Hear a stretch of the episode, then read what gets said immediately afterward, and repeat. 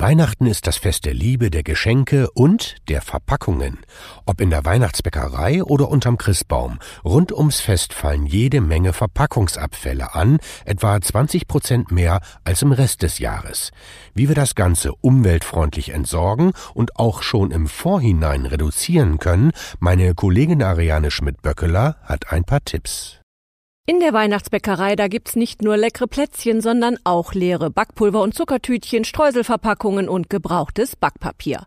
Auch wenn man nach dem Backen schnell aufräumen und sich den duftenden Keksen widmen möchte, bitte nicht alle Verpackungen einfach zusammen in den Restmüll schmeißen, sagt Axel Subkleff von der Initiative Mülltrennung wirkt. Leere Verpackungen aus Kunststoff oder Folie, zum Beispiel von Butter, Margarine oder Streuseln, gehören in die gelbe Tonne oder den gelben Sack, die Papiertüten vom Backpulver oder Vanillezucker ins Altpapier. Nur richtig entsorgte Verpackungen können recycelt und so wichtige Rohstoffe eingespart werden. Ausnahme ist das Backpapier. Da es beschichtet ist, kommt es in den Restmüll. Leere Glasverpackungen von Gewürzen oder Marmelade gehören nach Farben sortiert in den Glascontainer. Besonders schöne oder große Gläser eignen sich aber auch gut als Geschenkverpackungen für Kekse oder selbstgemachte Pralinen. Apropos Geschenkverpackungen, auch die gibt's nach der Bescherung in Hülle und Fülle. Auch hier gilt, Kunststoffverpackungen kommen in die gelbe Tonne oder den gelben Sack. Leere Kartons oder Schachteln aus Papier und Pappe gehören ins Altpapier, genauso wie unbeschichtetes Geschenkpapier. Wer der Umwelt etwas Gutes tun möchte, benutzt Geschenkpapier mehrmals und kauft Recyclingpapier.